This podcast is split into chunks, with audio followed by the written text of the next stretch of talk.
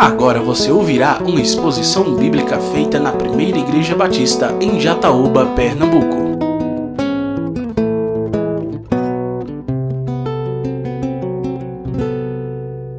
Então, o Salmo de número 120 é o primeiro desta lista de salmos, dessas canções que os judeus cantavam na adoração ao Senhor, no culto ao Senhor.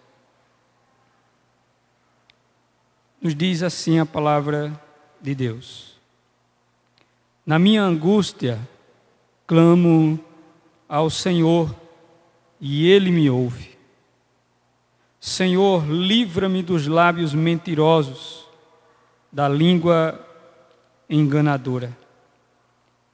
O que lhe será dado ou o que lhe será acrescentado, ó língua enganadora? Flechas afiadas de guerreiro e brasas vivas de zimbro. Ai de mim que peregrino em Meseque e habito nas tendas de Quedar. Já há tempo demais que habito com aqueles que odeiam a paz. Sou pela paz. Quando, porém, eu falo, eles teimam pela guerra. Amém? Oremos mais uma vez.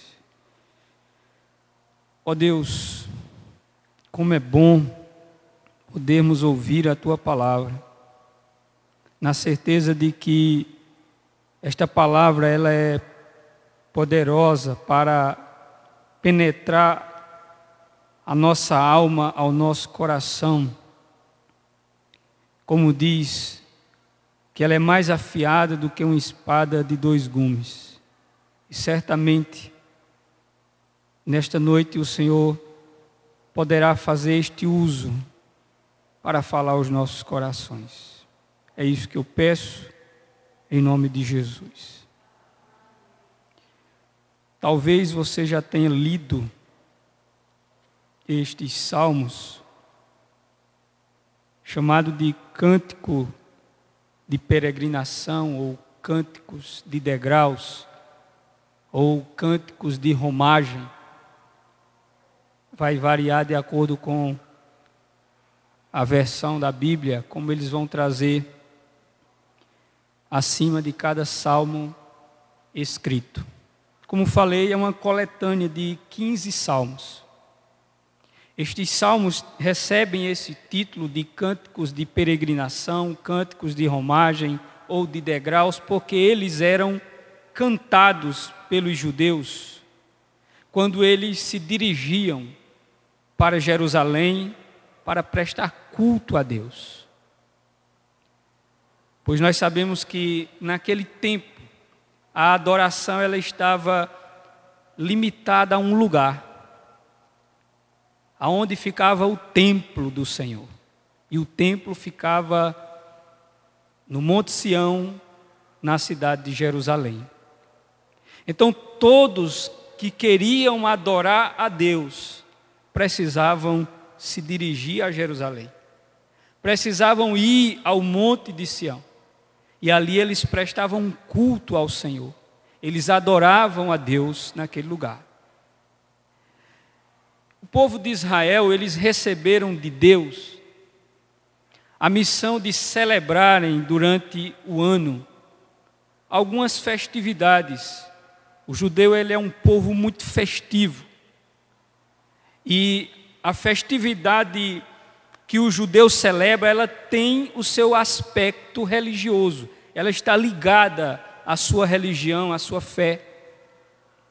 E havia três grandes festas que se destacavam entre as demais as quais os judeus celebravam, que era a festa da Páscoa, a festa de Pentecostes e a festa dos tabernáculos. Estas eram as três maiores. E elas atraíam à cidade de Jerusalém milhares de judeus, todos os anos. Todo judeu ele tinha o dever de ir pelo menos uma vez ao ano participar de uma dessas festividades. Ele não poderia deixar passar o ano e não ia a Jerusalém para cultuar, para adorar ao Senhor durante essas festividades. E aí, durante as peregrinações, quando eles se deslocavam de todas as cidades de Israel, lugares próximos, distantes, eles vinham em caravanas, viajavam dias e dias para chegar até Jerusalém, para adorar a Deus. E aí eles louvavam a Deus durante o caminho, com estes cânticos que são chamados cânticos de romagem ou cânticos de peregrinação, que são esses 15 salmos que iniciam do Salmo 120 até o Salmo 134. São canções, são poemas, são músicas que eles cantavam à medida que iam caminhando. É interessante que juntava-se famílias, grupos de pessoas, de cidades, de aldeias, e eles viajavam naquilo que a gente conhece de certa forma que as pessoas fazem peregrinações a centros religiosos ainda no nosso tempo. Se deslocam de distâncias significativas para irem prestar adoração, culto religioso em lugares que é tido como lugares de culto, de lugares sagrados. E as pessoas chamam de romaria. Mas dentro da perspectiva bíblica, é chamado de romagem, ou seja, de uma peregrinação ao lugar de culto. E eles faziam isso e iam cantando, cantando. E o que é que eles cantavam? Eles cantavam composições de homens de Deus, que através das suas experiências na vida, das suas vivências, escreveram a sua experiência com Deus através dessas canções que estão aqui no livro dos Salmos. E todos estes salmos, eles servem de consolo, eles servem de encorajamento e eles servem também de exortação para o povo de Israel que peregrinava para a adoração a Deus. Estes salmos Dez deles são de autores anônimos, nós não sabemos quem foram os seus autores. Mas quatro destes salmos foram escritos por Davi. E um, o de número 127, foi escrito por Salomão, seu filho. Mas dez destes salmos não têm autor identificado. Mas certamente foram homens de Deus que expressaram a sua vida através destes, destas canções para adorar a Deus. E o Salmo de número 120, que é o primeiro que abre esta lista de cânticos que eles cantavam à medida que caminhavam, porque todos estes salmos representavam etapas desta caminhada, do que eles passavam pelo caminho, momentos de perigos, momentos de experiências de desânimo, e eles precisavam cantarem para estimularem nos seus irmãos a fé para prosseguir nesta adoração a Deus. E o Salmo 120, ele traz a reflexão sobre algo que nos chama a atenção. Quando ele vai falar sobre ele, o salmista está dizendo que estava sendo vítima de pessoas que estavam falando mal da sua vida. O salmista vai escrever o salmo de número 120 para falar acerca de que ele estava sendo hostilizado por pessoas, de que ele estava sendo alvo de críticas, de calúnias, de difamações. E aí ele clama a Deus por socorro, porque não era fácil viver em meio a um grupo de pessoas hostis que lhe caluniavam e difamavam a sua vida, como ele mesmo vai descrever na leitura a qual nós fizemos nessa noite. Ou seja, nós vamos ver que este salmo nos ensina que é ainda possível haver paz na vida de pessoas angustiadas. É possível ter paz mesmo vivendo em meio às angústias. E é isso que nós vamos aprender com o salmista. Ou seja, paz para pessoas angustiadas. Veja que ele abre a sua composição dizendo o seguinte, no verso primeiro: Na minha angústia, clamo ao Senhor e ele me ouve. O salmista está descrevendo que ele estava vivendo uma experiência angustiante, de aflição, de decepção e de uma tristeza profunda decorrente das calúnias, das difamações, de como ele mesmo utiliza na sua linguagem, das línguas enganadoras e dos lábios mentirosos. Daqueles que diziam coisas sobre a sua vida que não eram verdade. Mas ele diz: na minha angústia, clamo ao Senhor. Aqui nós temos alguém que estava angustiado. É interessante nós sabermos de uma coisa. A palavra angústia no hebraico significa aperto. Significa aperto. Traz-nos a ideia de estar em aperto, de estar sendo esmagado. Essa é a ideia que a palavra angústia tem na língua em que a Bíblia foi escrita. Porque era assim que as pessoas se sentiam, sendo apertadas, pressionadas pelas circunstâncias da vida. E aquela mesma sensação que muitas vezes nós mesmos descrevemos quando estamos vivendo momentos de angústia. Pois é assim que nós dizemos, às vezes as pessoas dizem, eu estou com angústia. E aí você diz, como que é isso? Ela diz, é um aperto. É um aperto aqui dentro. Porque é exatamente isso que significa a palavra angústia. É como se nós estivéssemos sendo esmagados por dentro. Como se a nossa alma estivesse sendo pressionada pelas circunstâncias da vida, e a sensação que nós temos é que nós vamos morrer, é que aquilo vai acabar conosco. E o que nós vemos aqui é o pedido de socorro de um homem de Deus que estava sofrendo com a angústia. A decepção é uma realidade desconcertante em muitos sentidos. Seja por meio da traição, das promessas não cumpridas, das mentiras de toda sorte ou das atitudes violentas. O certo é que a decepção, de alguma maneira, deixa estilhaços afiados que cortam o coração pois é assim que nos sentimos, sangrando na alma, com feridas abertas na nossa alma,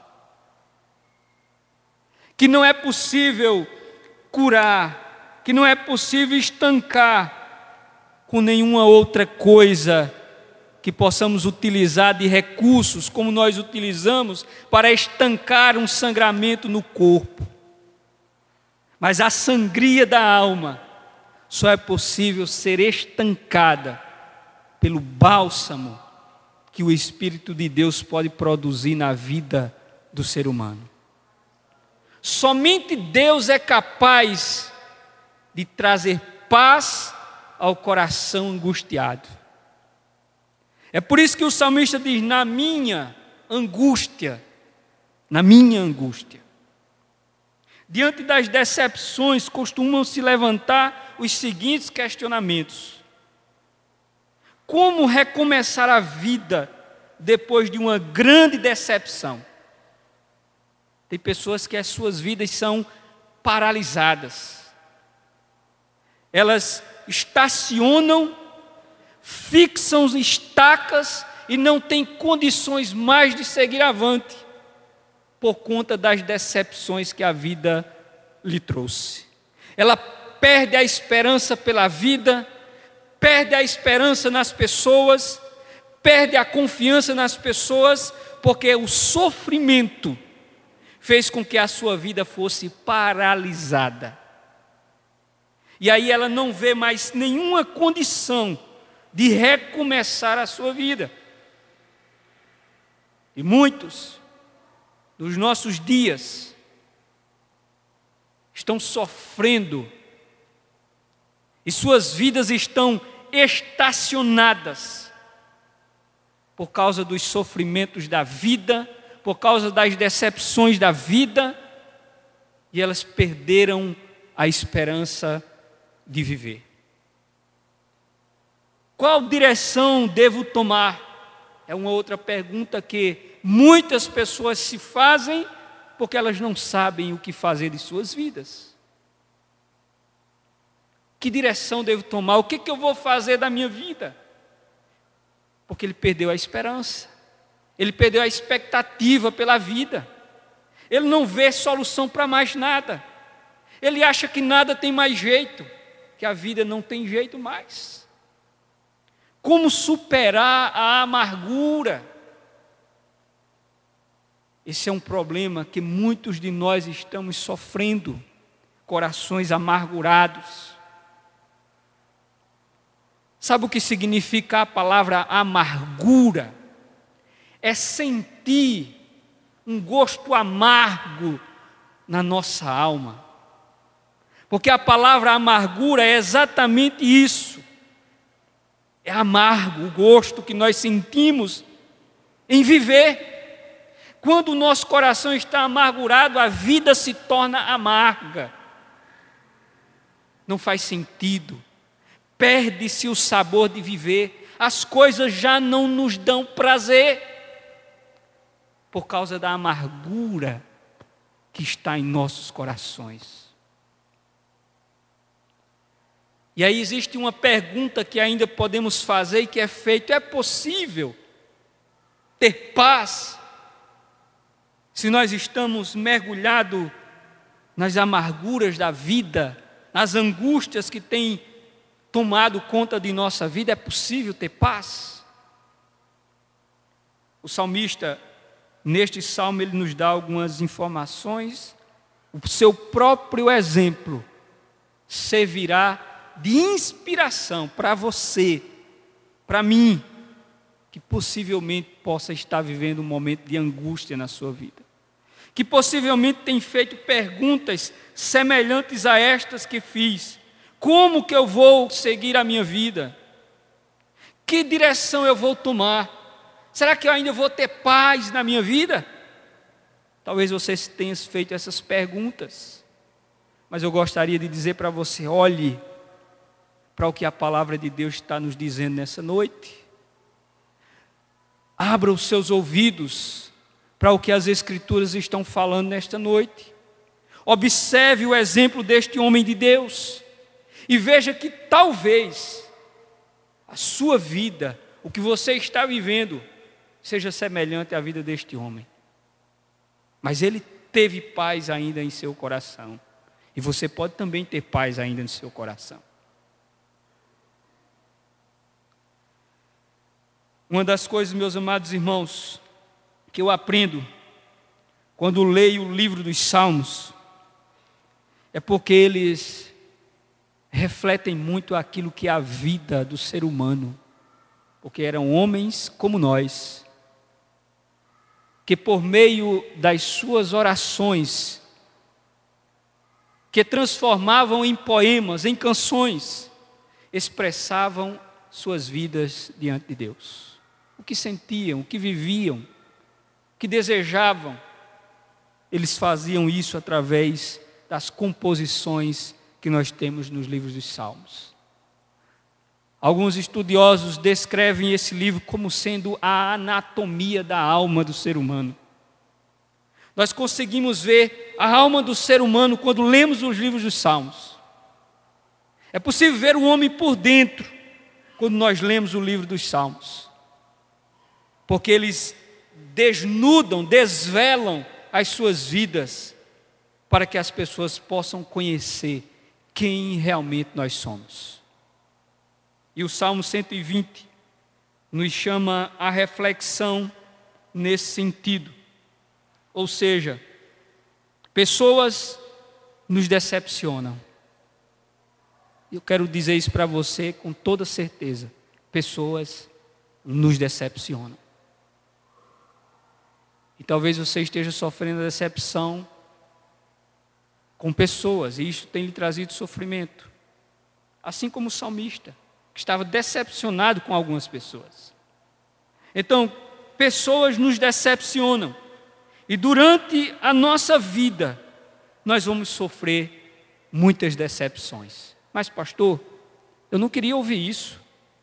Eu não queria ouvir que o senhor está me dizendo aqui que nós vamos sofrer decepções durante a vida mas eu quero lhe preparar para que você, quando as decepções da vida vierem, você não seja destruído por elas. Mesmo porque o Senhor já nos advertia e nos alertava acerca dessas coisas. Mas uma coisa é certa: mesmo que as pessoas lhe decepcione, me decepcione, nos decepcione, Deus, Deus nunca nos decepcionará. Você nunca vai se decepcionar com Deus. Fique certo disso. Você nunca ficará decepcionado com Deus. Talvez você se decepcione com o pastor, mas com Deus, eu posso dar todas as garantias de que você nunca vai se decepcionar. Amém? Talvez você se decepcione com seu pai, talvez você se decepcione com seus filhos, talvez você se decepcione com a sua esposa, com seu marido, talvez você se decepcione até com sua mãe. Mas com Deus, você nunca vai se decepcionar. A palavra de Deus nos diz assim: porventura, poderia uma mãe se esquecer do seu filho a quem ama? É difícil, né? Mas acontece ainda. Mas o profeta diz: ainda que uma mãe viesse a abandonar, a se esquecer do seu filho, aí Deus diz assim: Eu, o Senhor, nunca me esquecerei de ti. É isso que nos diz o salmista, é isso que nos diz o Senhor. Por isso que nós precisamos, meus irmãos, seguir o conselho do salmista, deste homem de Deus. Teremos muitas aflições durante a nossa vida, pois o próprio Jesus nos alertou a esse respeito. Ele disse o que? No mundo tereis aflições. No mundo tereis aflições. Mas existe algo que ele complementa nessa sua afirmação, que é aquilo que nos toma e nos levanta e diz: siga em frente. É quando ele diz assim: tem de bom ânimo, anime-se, porque eu venci, eu venci. Então se anime. Você vai ter dificuldades, vai ter aflições, vai ter problemas, mas se anime, porque eu venci. Eu venci. Então anime-se. Levante sua cabeça, porque eu venci. Olhe para mim, a morte não me venceu, eu estou vivo. E como dizia um pastor esses dias que eu ouvi uma mensagem, e aquilo me falou profundamente ao coração. Se você está diante do Cristo que ressuscitou, não existe nenhum problema diante de nós. Porque ele venceu. Ele venceu. E se ele venceu o maior de todos os inimigos do ser humano, a morte, por que, que você está abatido se ele venceu?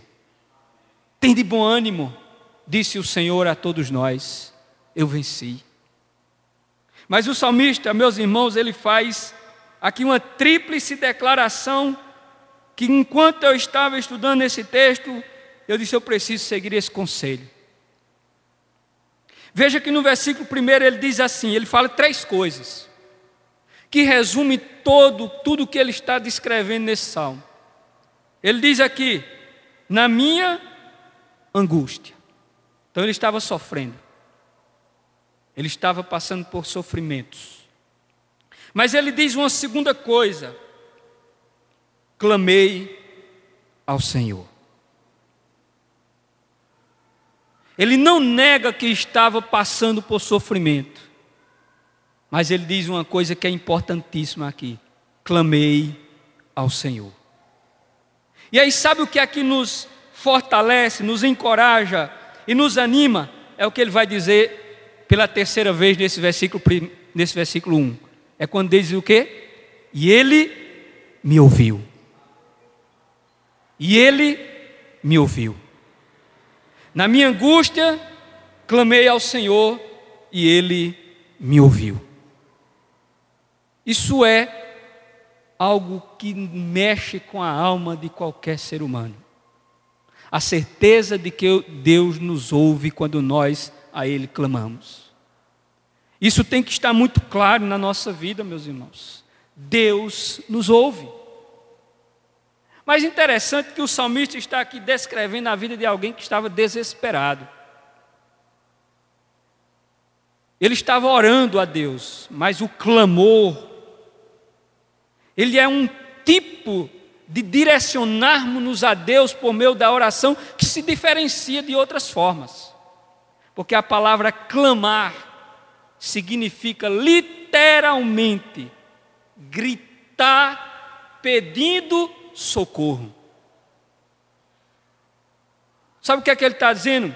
Na minha angústia eu gritei pedindo socorro a Deus. Eu gritei para que Deus me ajudasse. Isso é o que o salmista está dizendo. Eu clamei ao Senhor. Por isso que nós precisamos, em momentos difíceis, clamar, gritar pelo socorro do Senhor porque Deus quer ver realmente a nossa atitude diante dele. E a terceira expressão que ele coloca é: Ele me ouviu. E o significado dessa palavra não é escutar. Ouvir aqui não é escutar, ele me escutou.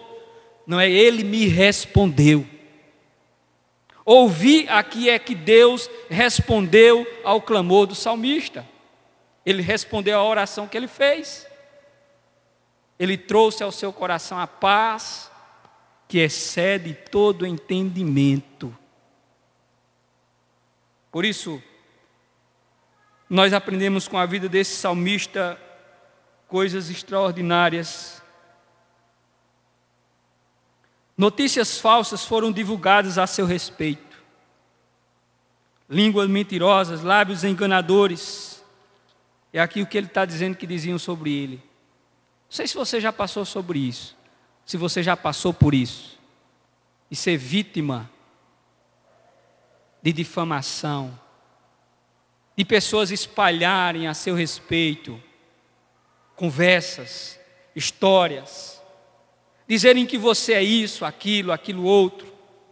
Isso é muito comum em ambientes de trabalho. Muitas vezes isso acontece em ambientes que nos produz um sofrimento ainda muito maior contexto familiar.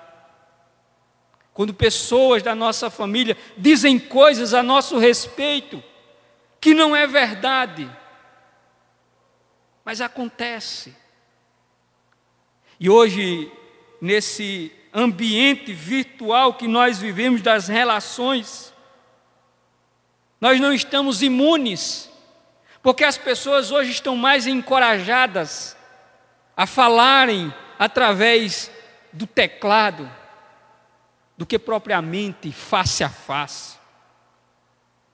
E a gente encontra por aí muitas vezes pessoas falando mal umas das outras nas redes sociais, disseminando calúnias, difamações, notícias falsas acerca das pessoas e aquilo que o salmista chama de lábios mentirosos, língua enganadora. Se você está sendo vítima disso, clame a Deus como clamou o salmista. Mas uma coisa eu entendo aqui, como disse certa vez o grande pregador Charles Spurgeon, ele disse o seguinte: é melhor ser vítima da difamação do que ser o seu autor. Como um cristão, como um cristão, é melhor você ser vítima da difamação do que ser um autor de difamação.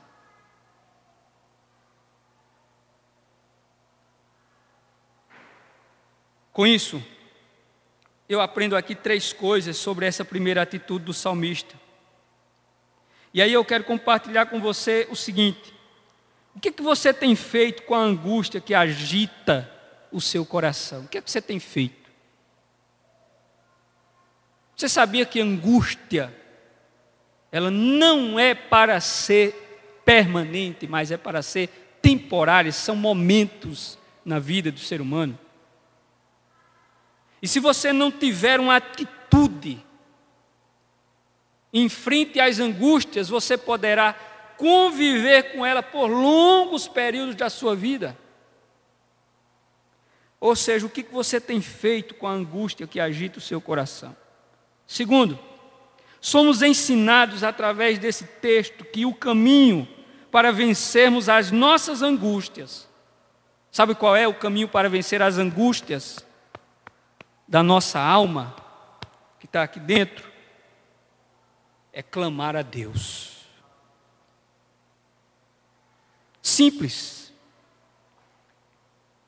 Para aqueles que creem no que diz as Sagradas Escrituras, o remédio para a angústia é esse: é clamar ao Senhor. E Ele será suficiente para trazer paz ao nosso coração angustiado. Como disse o salmista, na minha angústia clamei ao Senhor e ele me ouviu. Esse ouviu significa ele trouxe paz ao meu coração angustiado. Então, o salmista deixa claro que o texto está nos ensinando que nas nossas angústias, para vencermos, nós precisamos clamar a Deus. O salmista tinha como causa da sua angústia a calúnia, a difamação. Mas qual é a causa da sua angústia?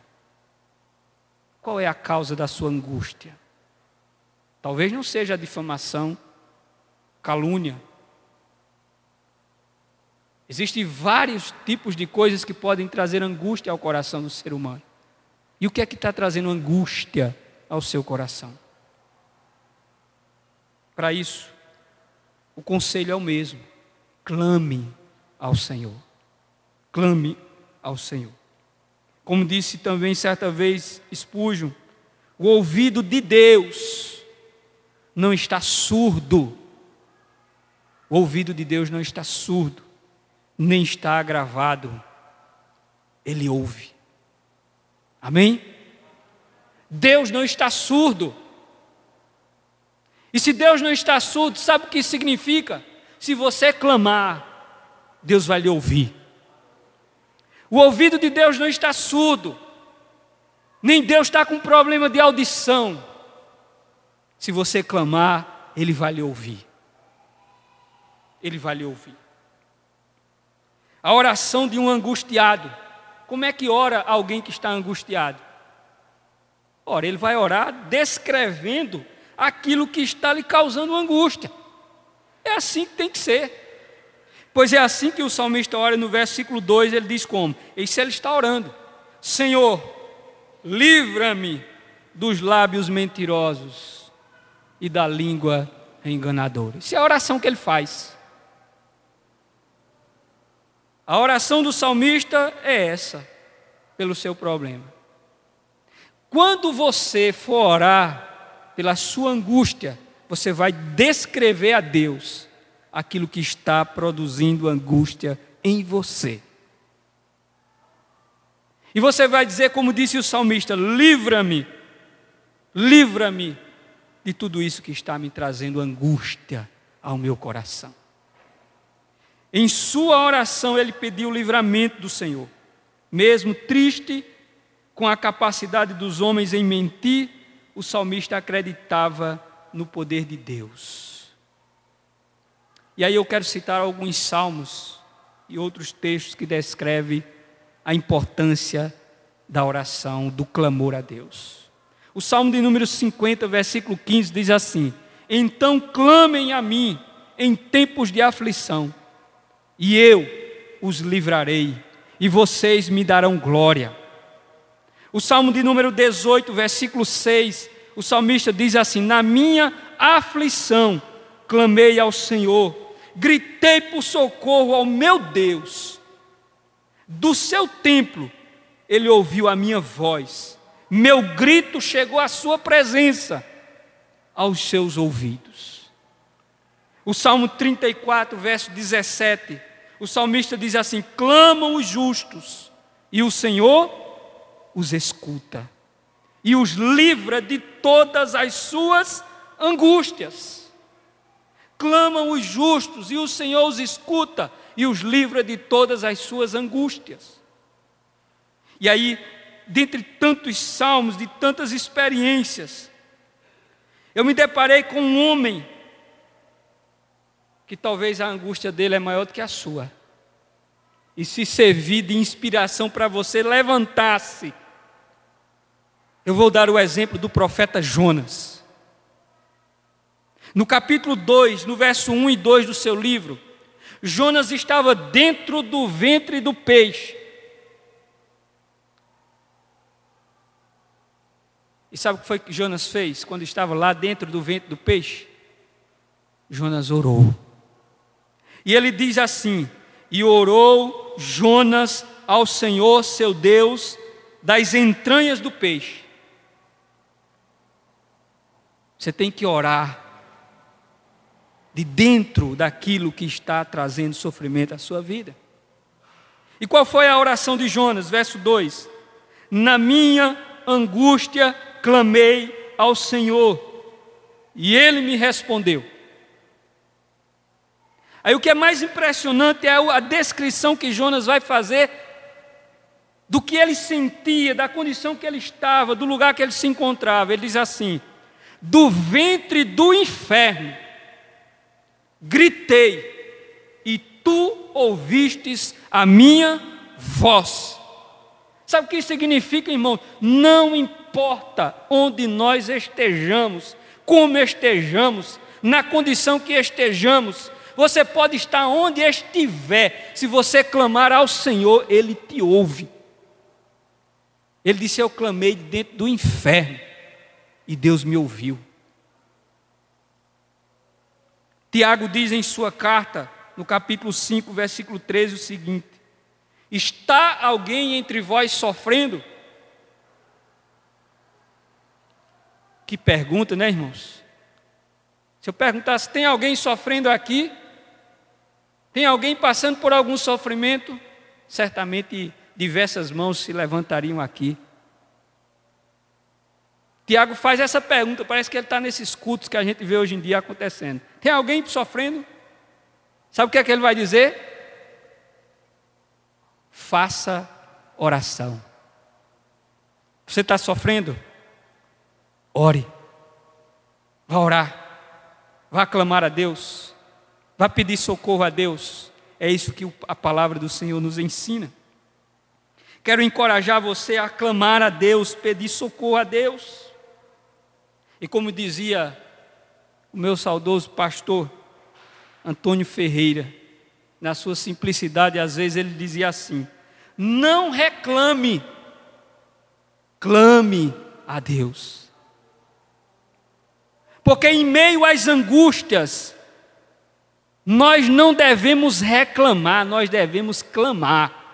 Porque enquanto você estiver reclamando, Deus não vai ouvir você. Mas quando você passar a clamar, Ele vai ouvir a sua oração, o seu clamor, o seu pedido de socorro. Mas enquanto você só levantar queixas, Por que, Senhor, isso está acontecendo comigo? Por que comigo e com os outros não? Porque eu já sofro há tanto tempo. Ao invés de reclamar, vai clamar a Deus, meu irmão. Vai clamar a Deus. E o pastor Antônio dizia isso: não reclame, clame. É a verdade.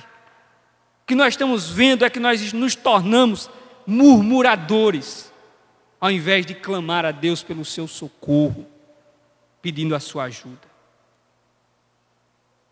No verso 3 e 4, ele vai descrever a certeza que ele tinha que Deus responde às orações.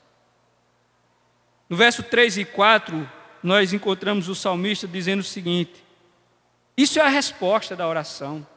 O que lhe será dado ou o que lhe será acrescentado à língua enganadora? Em outras palavras, o salmista está dizendo: Você que está falando mal da minha vida, você que está espalhando notícias sobre mim, o que, é que você vai ganhar com isso? O que, é que você está ganhando com isso? Aí sabe qual é a resposta que Deus deu ao salmista? É o que está no versículo 4, de uma forma, de uma linguagem simbólica. O salmista aqui descreve o juízo de Deus sobre estas pessoas.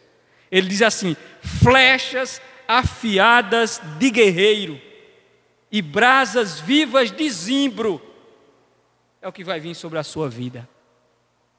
Talvez você diga, mas o que quer dizer isso? É uma linguagem figurada para descrever o juízo de Deus sobre a vida daqueles que estavam levantando notícias falsas sobre a vida do salmista. É interessante que nessa linguagem, brasas vivas de zimbro, flechas do guerreiro, o zimbro era uma madeira em que ela era utilizada muito para carvão porque ela conservava por muito tempo o calor e não se apagava facilmente. E os guerreiros, eles costumavam dar prioridade a usarem esse tipo de flechas. Colocavam fogo na ponta dessas flechas e atiravam no momento das guerras, porque eles sabiam que quando essas flechas atirassem, atiradas atingissem o alvo, elas produziriam por muito mais tempo o calor que elas estariam causando dentro daqueles que foram atingidos. E aí ele está falando do juízo de Deus sobre a vida daqueles que falam mal da vida dele. Sabe o que, que acontece? Fique tranquilo, confie no Senhor. Aqueles que têm se levantado contra a minha vida, contra a sua vida, contra a nossa vida, Deus vai cuidar da vida deles. O Senhor vai julgar a vida de cada uma dessas pessoas. É Deus quem vai tratar com cada uma delas. O juízo de Deus vai vir sobre a vida dessas pessoas. Elas não ficarão impunes. Com isso, o salmista nos ensina que nós precisamos confiar no juízo de Deus e não retalhar. Porque esse aqui é o grande problema daqueles que sofrem, porque guardam amarguras, rancores, pelas decepções que sofrem. Nutrem em seus corações um sentimento que não vai produzir a glória de Deus em suas vidas e nem nenhum bem-estar será produzido na sua vida. Mas o salmista nos ensina através desse texto de que deixe que Deus vai resolver essas questões. E isso é o que a palavra de Deus nos ensina, por exemplo, Paulo escrevendo aos Romanos, no capítulo 12, versos 19 e 21, ele diz assim: Meus amados, não façam justiça com as próprias mãos, mas deem lugar à ira de Deus, a ira de Deus, pois está escrito: A mim pertence a vingança, eu é que retribuirei, diz o Senhor. E aí ele diz: façam o contrário. Se o seu inimigo tiver fome, dele de comer. Se tiver sede, dele de beber. Porque fazendo isso, você amontoará brasas vivas sobre a cabeça dele. Não se deixe vencer pelo mal, mas vença o mal com o bem. E como diz ainda a palavra de Deus, no livro de Hebreus, no capítulo 10, verso 30 e 31, pois conhecemos aquele que disse: A mim pertence a vingança, e eu retribuirei. E outra vez, o Senhor julgará o seu povo, E aí é dito o seguinte: horrível coisa é cair nas mãos do Deus vivo. Deixe com Deus a vingança. Foi essa a resposta que o salmista teve. Deixe comigo. Deixe que eu vou resolver o seu problema. Deixe que eu vou julgar essas pessoas. Foi isso que o salmista ouviu do Senhor. E por último, nós aprendemos por meio deste salmo que nós, como cristãos, não é lícito sermos causadores de angústias a ninguém. Muito cuidado para que você não seja ou não esteja sendo um agente de angústia na vida de alguém. Tenha muito cuidado. Tenhamos a certeza de que Deus julgará com justiça aqueles que, por meio é, da Sua palavra, forem julgados. E não alimente vingança em seu coração, deixe com Deus. Porque se você alimentar a vingança no seu coração, a sua angústia, ela só crescerá cada vez mais. E por último, o salmista fala no versículo de número 6 e 7, para nós concluirmos. Quando ele fala: Como é que a gente vai viver no meio de gente que não quer o nosso bem? Como é que a gente vai viver no meio de pessoas que não quer o nosso bem? E é como ele diz: Eu habito no meio de pessoas que odeiam a paz. Eu habito no meio de pessoas que odeiam a paz. Quando eu falo de paz, eles vêm com guerra. Como é que a gente faz para viver no meio de pessoas assim? E o salmista está dizendo, em meio às suas palavras, ele está orando a Deus, pedindo que Deus lhe dê graça para que ele possa viver em meio a estas pessoas. Sabe o que, é que acontece muitas vezes? Deus não vai nos tirar do meio daquilo que nos causa sofrimento, mas Ele vai nos dar condições de viver em meio ao sofrimento. Isso ele disse para Paulo: a minha graça será suficiente para você. Veja o que é que diz a palavra do Senhor em Romanos capítulo de número 14, versículo 19. Assim, pois, sigamos as coisas que contribuem para a paz e também as que são para a edificação mútua. Ou seja, parece impossível que uma pessoa frustrada encontre paz, mas nada é impossível para Deus. Só Ele pode transformar a tristeza em poesia. No Senhor, pessoas decepcionadas podem encontrar o caminho de libertação das amarguras, das angústias e das mentiras. Como disse o próprio apóstolo Paulo, escrevendo na sua carta aos Filipenses: Não vivam preocupados com coisa alguma, em vez disso, orem a Deus, pedindo aquilo que precisam e sejam gratos por tudo que Ele já fez. Então vocês experimentarão a paz a paz de Deus, que excede todo o entendimento e que guardará o coração e a mente de vocês em Cristo Jesus. Amém? A paz de Deus você poderá experimentar mesmo vivendo em meio a pessoas que não gostam de você. É possível. Se Cristo estiver na sua vida, a paz de Deus pode ser suficiente para que você possa viver em meio a pessoas que não gostam de você. Por isso, a palavra de Deus aqui é: clame ao Senhor, porque Ele nos ouve. Você acabou de ouvir uma exposição da Palavra de Deus feita na Primeira Igreja Batista em Jataúba, Pernambuco. Para ouvir esta e outras mensagens, acesse facebook.com/barra Igreja Batista Jataúba.